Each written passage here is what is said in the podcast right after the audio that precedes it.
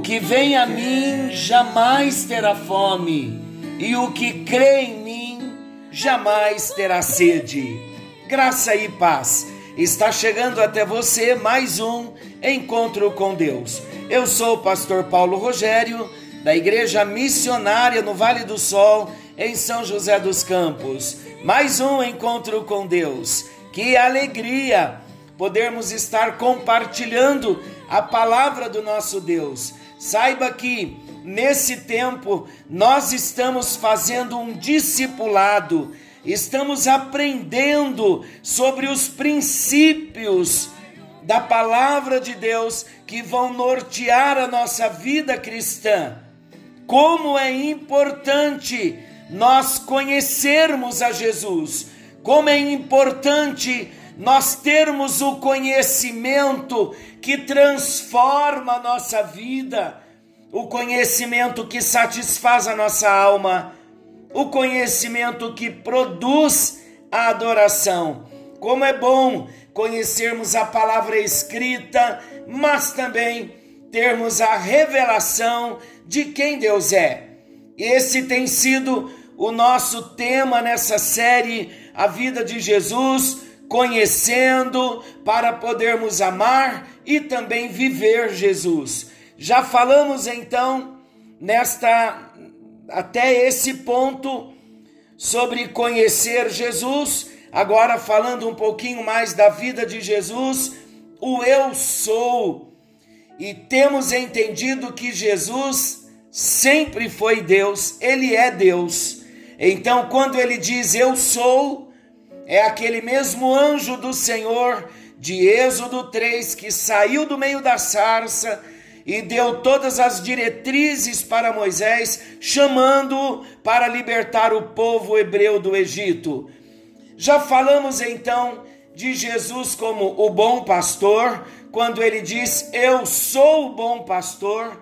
Falamos no encontro anterior sobre Jesus dizendo: eu sou a ressurreição e a vida, e nesse encontro então nós trataremos sobre Jesus quando disse: Eu sou o pão da vida. É um fato bem comum para todos nós que desde o primeiro século muitas pessoas seguiram a Jesus, muitas pessoas buscavam a Jesus por causa dos milagres que ele podia fazer em favor daqueles que o buscavam. Realmente, vamos entender, Jesus tem poder para ajudar as pessoas, para realizar milagres, para entrar nas causas difíceis, ajudando as pessoas em todas as suas dificuldades. Porque Jesus sempre foi movido por muita compaixão. A Bíblia diz: quando Jesus realizava os seus milagres e tendo Jesus se movido de íntima compaixão, então os milagres aconteciam. Entretanto, mesmo sabendo que Jesus realizou tantos milagres, não era o foco da vinda de Jesus à terra, somente realizar milagres. O principal interesse de Jesus é que nós creiamos nele, sempre foi assim. Por isso que ele veio pregar o evangelho do reino para uma salvação eterna. Então, o principal foco e objetivo de Jesus era e é que creiamos nele e desenvolvamos um relacionamento com ele. E aqui então quando chegamos no capítulo 6 do Evangelho de João, nós vemos os registros de um sinal e também de um discurso de Jesus que nos ensinam grandes verdades acerca desse foco principal de Jesus. Qual foco? Relembrando, o foco de Jesus é ter um relacionamento conosco. Então, o que acontece aqui nesse texto? ele multiplica pães e peixes, de modo que ele alimentou uma grande multidão necessitada, e após isso, ele mesmo afirma ser ele o pão da vida, ou seja, aquele que é capaz de saciar uma fome mais profunda apresentada pelo ser humano, a fome do espírito. E é então a partir desse texto bíblico que nós compartilharemos um pouquinho sobre esse tema que Jesus disse: Eu sou o pão da vida. É um capítulo um pouquinho longo.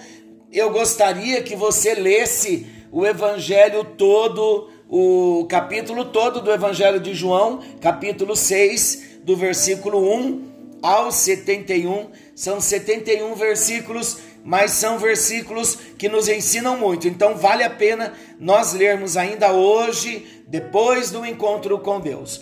Podemos então aqui nesse texto encontrar cinco importantes pontos a serem considerados, a serem aplicados nas nossas vidas hoje. Então vamos comigo. O primeiro ponto importante para aplicarmos na nossa vida hoje é que uma grande multidão seguia a Jesus interessada nos sinais. Sim, uma grande multidão seguia Jesus interessada nos sinais miraculosos que ele poderia fazer em seu favor. No versículo 2 diz que grande multidão continuava a segui-lo porque vira os sinais miraculosos que ele tinha realizado nos doentes. Foram muitos milagres realizados por Jesus em favor de tantos enfermos, de endemoniados da época. Lá em Lucas 8, 26, 9, ah, do capítulo 8, do versículo 26 até o capítulo 9 e o versículo 6, Vale a pena ler também. Nesse texto nós vemos que Lucas dizendo que os sinais estavam antecedendo a multiplicação dos pães e dos peixes. Então vamos entender algo. O contexto de João 6 é o mesmo narrado por Lucas em Lucas capítulo 8, a partir do versículo 26. Depois vocês podem ler os dois textos fazendo esta comparação. Então vamos lá. O nosso tempo é muito curto, não dá para nós lermos os versículos. Por isso que eu faço muita citação na expectativa de que você leia depois os textos. Essas curas e as libertações, elas eram vistas por pessoas as quais, por sua vez, elas relatavam a outras de modo como se fosse nos dias de hoje. Assim, hoje seria assim também. Então, todas as curas, as libertações, elas eram vistas por, por pessoas e essas pessoas elas relatavam a outras de modo que as notícias sobre os grandes milagres e feitos de Jesus se espalhavam. E a partir disso, então, uma grande multidão seguia Jesus, interessada em ver e ser beneficiada pelos milagres que ele podia realizar. O fascínio era tão grande que, conforme o versículo 14, vamos ler. Depois de ver o sinal miraculoso que Jesus tinha realizado, a multiplicação dos pães e dos peixes, o povo começou a dizer: sem dúvida, este é o profeta que devia vir ao mundo. Sabendo então Jesus que, que pretendiam proclamá-lo rei à força, retirou-se Jesus então novamente sozinho para um monte. O que aqui está explicando para nós? O povo ficou tão impressionado com o poder de Jesus que Jesus começou a olhar para ele como a solução para os problemas políticos. Olha que interessante. O povo tão impressionado que estava com o poder de tantos milagres realizados. Eles começaram a olhar para Jesus como aquele que traria uma solução para os problemas políticos, econômicos e sociais que eles enfrentavam na época, como também nos dias de hoje. Então, uma verdadeira perseguição a Jesus começou a acontecer por conta disso. Os versículos 22 até o 26 relatam que a multidão, ao perceber que Jesus e os discípulos não estavam mais no lugar onde o milagre ocorrera, saíram todos à sua procura. Ao encontrarem Jesus, então, perguntaram todos afoitos: Mestre, quando você chegou aqui? A isso então Jesus respondeu: A verdade é que vocês estão me procurando não porque viram os sinais miraculosos, mas porque vocês comeram os pães e ficaram satisfeitos. A multidão não entendia que Jesus era Deus e que, como Deus, ele deveria receber fé e a devoção da parte daquelas pessoas. Então vamos parar um pouquinho aqui e fazermos algumas perguntas para nós refletirmos. Por que você tem seguido e buscado a Jesus? Qual tem sido a sua motivação nessa prática? Qual a nossa motivação? Por que temos seguido e buscado a Jesus? A segunda pergunta: quem é Jesus para você? Quem é Jesus para mim? Quem é Jesus para nós? Um homem de sinais e milagres? Ele é um grande profeta? Será ele um líder político? Um bom mestre?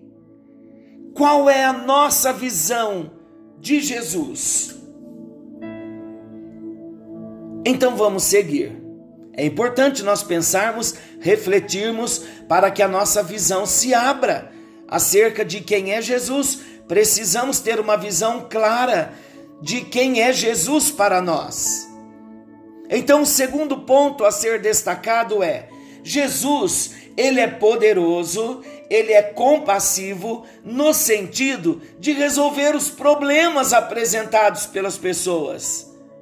Ele é poderoso, ele é compassivo no sentido de resolver os problemas apresentados por nós. Os relatos registrados por Mateus, Marcos e Lucas dizem que Jesus, ao ver a multidão que o seguia, teve compaixão dela. Então eu vou ler aqui só um versículo de cada um dos evangelistas de Mateus, Marcos e Lucas. Vamos ver aqui o que estamos dizendo. Olha o que Mateus diz. Mateus 14, 14. Quando Jesus saiu do barco e viu tão grande multidão, teve compaixão deles e curou seus doentes. O mesmo contexto agora em Marcos 6, 34. Quando Jesus saiu do barco e viu uma grande multidão, teve compaixão deles, porque eram como ovelhas sem pastor. Então começou a ensinar-lhes muitas coisas. Vamos ver o que Lucas 9, 11 diz mas as multidões ficaram sabendo e o seguiram.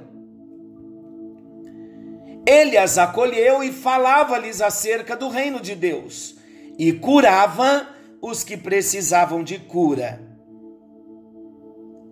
Aqui nesses versículos que lemos, em síntese, vamos entender: Jesus se compadeceu da multidão e ele acolheu a multidão, ele agiu em favor da multidão, curando os doentes e ensinando sobre o reino de Deus.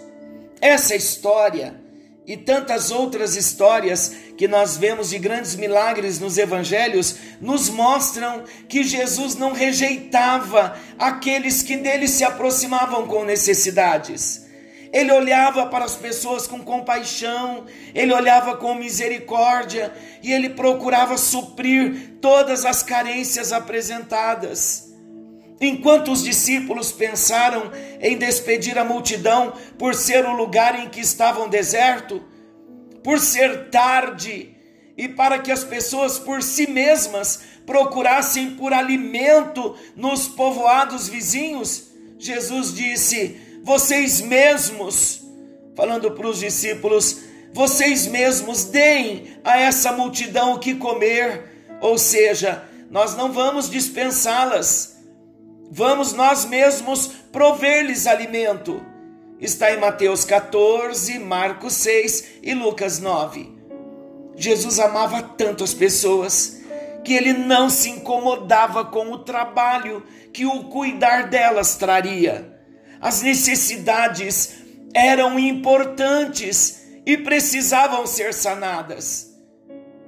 Parando um pouquinho novamente, você consegue perceber ou crer na misericórdia, no amor de Deus em seu favor? Comece a perceber, comece a crer que a misericórdia de Deus, que o amor de Deus, que o amor de Jesus está trabalhando em seu favor, está agindo em seu favor. Ele nos ama com amor eterno. O terceiro ponto a considerarmos, entretanto, o principal interesse de Jesus é que nós creiamos e nos relacionemos com Ele. Lembrando então, o primeiro ponto destacado, uma grande multidão seguia Jesus, interessada nos sinais miraculosos que ele poderia fazer em seu favor. O segundo ponto destacado Jesus é poderoso e compassivo no sentido de resolver os problemas apresentados pelas pessoas. Ele tem compaixão e ele deseja sim resolver as questões que passamos. Mas o terceiro ponto, entretanto, o principal interesse de Jesus é que creiamos e nos relacionemos com Ele. Olha o que o versículo 27 do capítulo 6 de João diz: Não trabalhem pela comida que se estraga, mas pela comida que permanece para a vida eterna, a qual o Filho do Homem lhes dará, o próprio Jesus falando dele mesmo. Jesus, então, aqui nesse texto, apesar de se interessar pelas necessidades físicas e materiais de cada uma das pessoas e valorizá-las, ele tinha como algo mais importante e primordial o que é espiritual e eterno. Ele mesmo disse à multidão que com ele estava que havia um outro e melhor pão a ser comido do que aquele que ele havia multiplicado. Esse pão também lhe seria dado por ele mesmo. Era ele mesmo, era a sua própria carne. Então Jesus declara em João 6,35: Eu sou o pão da vida. Aquele que vem a mim nunca terá fome, e aquele que crê em mim nunca terá sede. Logo depois, ele afirma novamente: Asseguro-lhes que aquele que crê tem a vida eterna. Eu sou o pão da vida. Aqui está o pão que desce do céu, para que não morra quem dele comer. Eu sou o pão vivo que desceu do céu. Se alguém comer desse pão, viverá para sempre. Este pão, Jesus dizendo, é a minha carne, que eu darei pela vida do mundo. João 6, versículo 47 ao 51. Então vamos entender o que esses versículos estão nos dizendo. Com uma pergunta, nós conseguimos entender. O que significa comer do pão da vida. Comer do pão da vida significa crer em Jesus e considerá-lo como fonte pessoal de vida para todos nós. O significado completo e profundo de crer vai muito além do simples acreditar. Biblicamente, de acordo com o Salmo 37, versículo 5, biblicamente, crer tem como sinônimo se entregar em confiança e dependência total de Deus e de Jesus. Olha o Salmo 37, 5. Entrega o teu caminho ao Senhor, confia nele e o mais ele fará. Crer em Jesus, biblicamente dizendo, vai além do simples acreditar. Crer em Jesus tem como sinônimo se entregar. Entrega o teu caminho ao Senhor. Confia nele e ele tudo fará. Então, o sinônimo de crer é se entregar a ele em confiança e em dependência total. O que Jesus quis dizer à multidão que o ouvia é que eles deveriam tê-lo como Deus, como a única e verdadeira fonte de vida, entregando-se em confiança e dependência a Ele. Ele disse explicitamente: da mesma forma como o Pai que vive me enviou, e eu vivo por causa do Pai, Assim também aquele que se alimenta de mim viverá por minha causa. João 6, 57. As pessoas não deveriam procurá-lo simplesmente para terem as suas necessidades físicas e materiais supridas. Elas deveriam procurar a Jesus porque Ele é Deus, porque Ele é a fonte de vida eterna. Em um primeiro momento de aproximação, seria até aceitável e normal que uma pessoa viesse a Jesus por causa daquilo que ele poderia fazer em favor dela. Entretanto, quando amadurecemos na caminhada cristã, quando começamos a crescer, conhecendo um pouquinho mais de Jesus, isso tudo envolve em deixarmos de procurar Jesus apenas pelas bênçãos que ele pode nos dar, mas com começaremos então a buscá-lo para um relacionamento mais profundo, para conhecermos o Deus que é abençoador. Parando novamente para mais uma reflexão. Por que nós temos seguido a Jesus? Por que temos buscado a Jesus? Para suprir as nossas necessidades, as necessidades físicas, as necessidades materiais, simplesmente? Ou porque nós temos entendido que Jesus é Deus, temos entendido que Jesus é a única e verdadeira fonte de vida eterna, já nos entregamos a Ele, entregamos a nossa vida em confiança e dependência de Jesus. O quarto ponto a considerar: alguns discípulos, quando percebem qual o principal interesse de Jesus, eles deixam de segui-lo. Em outras palavras, muitos, quando perceberam que Jesus não era só um abençoador de multiplicar pães, de matar a fome física, mas que Jesus também estava chamando as pessoas para um compromisso com Ele, para um relacionamento com Ele.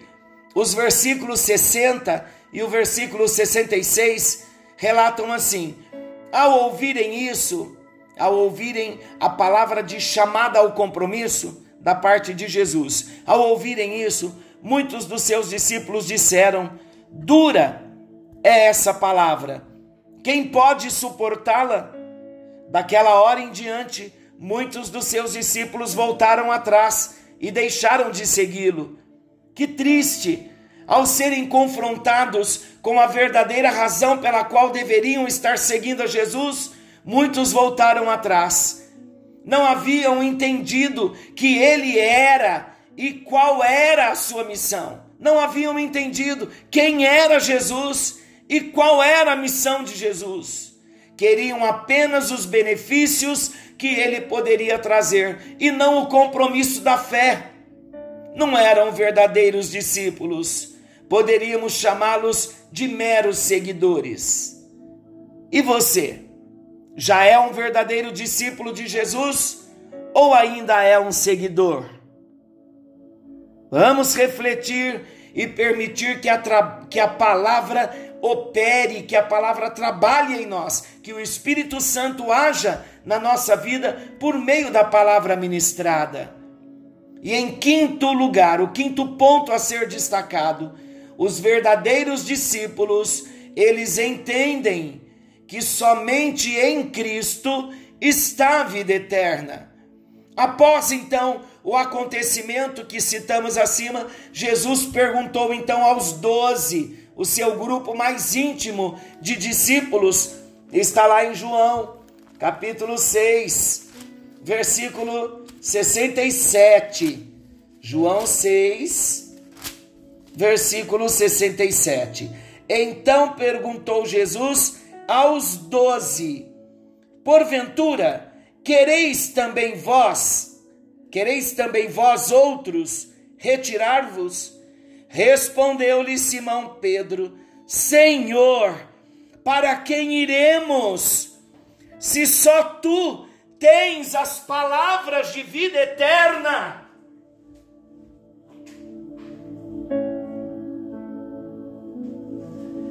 Que palavra gloriosa! Esta palavra enche o meu coração. Pedro não estava dizendo para onde, ele não estava falando de lugar, de espaço, ele estava falando que não havia ninguém, ele estava falando de pessoa para quem iremos nós, se só o Senhor tem as palavras de vida eterna. Quando nós nos atentamos, nos apercebemos dessa pergunta, Jesus ele não estava preocupado com a quantidade de seguidores que ele possuía. Jesus não se deixava impressionar com as grandes multidões que o seguiam. Ele estava interessado em verdadeiros discípulos. Como acabamos de ler a essa pergunta feita por Jesus, Pedro responde: Senhor, para quem nós iremos? Só o Senhor tens as palavras de vida eterna. Nós cremos e sabemos que tu és o Santo de Deus. Ah, como é importante para nós, como verdadeiros discípulos de Jesus, como é importante nós compreendermos que Jesus é a única fonte de vida eterna que sem Ele nós estamos condenados à morte em todos os sentidos. Como é bom nós compreendermos que Ele é Deus encarnado. Como é bom nós compreendermos essas verdades e nos entregarmos a Jesus totalmente e nos comprometermos em seguirmos a Jesus e em obedecer-lhe. E você? Você responderia como Pedro respondeu: Para quem, Senhor, nós iremos? Se só o Senhor tens as palavras de vida eterna. A partir então desses cinco pontos abordados, surgem então os seguintes desafios práticos para nós. Apresentemos-nos a Deus nessa hora, apresentemos a Ele as nossas necessidades e vamos buscar sim a direção, vamos buscar o que Ele tem para nós. Como bom pastor, Ele tem direção para cada um de nós. Assim como Ele multiplicou pães para matar a fome física, Ele não nos despede de mãos vazias. Ele está assim preocupado com a nossa necessidade material, física.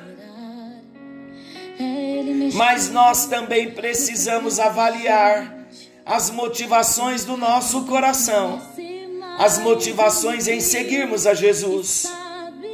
É apenas o pão que nós estamos desejando, ou desejamos também ter um verdadeiro relacionamento com Ele. O desejo de Jesus nesta hora é que nós venhamos nos comprometer em segui-lo, não por causa das soluções materiais que ele pode nos oferecer, porque ele pode sim fazer, mas nós devemos nos comprometer em seguir ao Senhor por causa do relacionamento com ele, baseado em confiança e baseado na dependência que ele quer estabelecer conosco. Precisamos aprender a confiar nele e depender de Jesus. Vamos orar, querido e amado Deus. Nesta hora, colocamos a nossa vida, colocamos o nosso coração no altar do Senhor. E nós pedimos, ó Deus, que o Senhor venha se revelar a nós. A tua palavra já foi proclamada e nós entendemos sim que o Senhor quer ter um relacionamento conosco. Nós entendemos, Jesus, que o Senhor está nos chamando. Nós entendemos sim que havia uma grande multidão que te seguia e eles estavam interessados nos sinais, naquilo que o Senhor fazia, que poderia favorecê-las. Nós não queremos isso, Jesus. Não queremos te seguir somente pelo que o Senhor faz, mas nós queremos te seguir pelo que o Senhor é, porque queremos um relacionamento com o Senhor. Nós ouvimos aqui também e cremos que o Senhor é poderoso, Senhor se compadecia no sentido de resolver os problemas. Quando o Senhor via as multidões, o Senhor se compadecia delas. Mas nós também entendemos que o principal interesse do Senhor Jesus é que nós creiamos em Ti, que nós entreguemos a nossa vida em Tuas mãos, que nos relacionemos com o Senhor. Queremos isso nesta hora.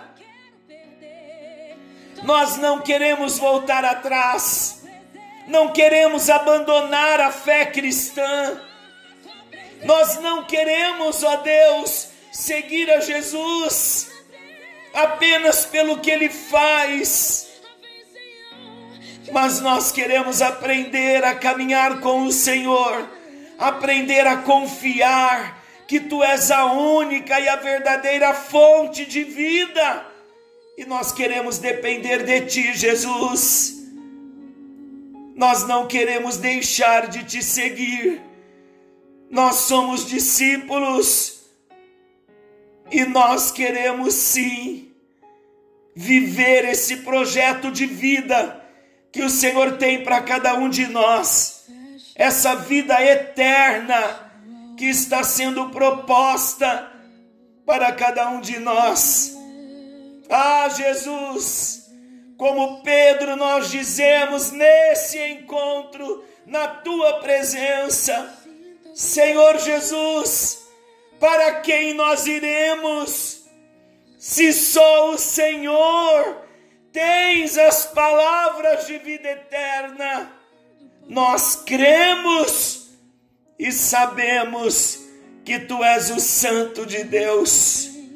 O nosso coração está aberto trabalha em nossas vidas. Queremos ser verdadeiros discípulos.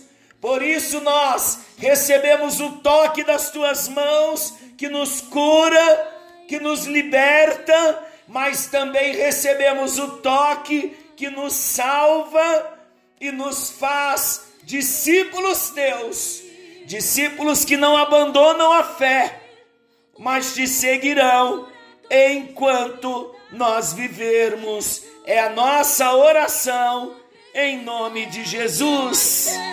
Jesus, tua presença é o meu remédio, Jesus. Eu não quero ouro nem prata, eu só quero que cuides de mim.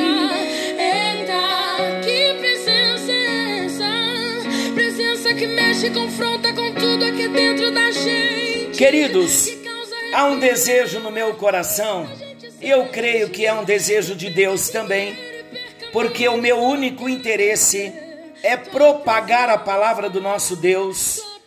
E nunca tivemos uma época com tantas oportunidades de falar tanto da palavra do Senhor como temos como temos tido nesse tempo.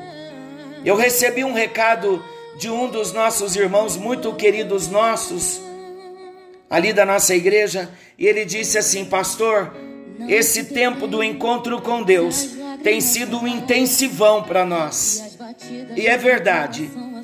Deus está nos ensinando, através da Sua palavra, a sermos discípulos de Jesus. Então, propague a palavra do Senhor. E eu quero também comunicá-lo que nós estamos lá no Spotify, as 80, 83 ministrações, os 83 encontros com Deus que nós já tivemos até o dia de hoje, eles estão também no, no Spotify. Eu tenho feito aqui também os podcasts, então eu quero comunicar a você. Baixe, compartilhe o link do Spotify Encontro com Deus e envie para uma grande quantidade de pessoas, porque ali nós teremos acesso a todas as ministrações. E se você quiser voltar lá atrás e relembrar alguns temas e voltar a estudar, você tem hoje essa possibilidade de entrar no podcast Spotify Encontro com Deus e ali ouvir todas as ministrações. Que o Senhor te abençoe e te guarde. Querendo Deus, amanhã estaremos de volta nesse mesmo horário com mais um encontro com Deus.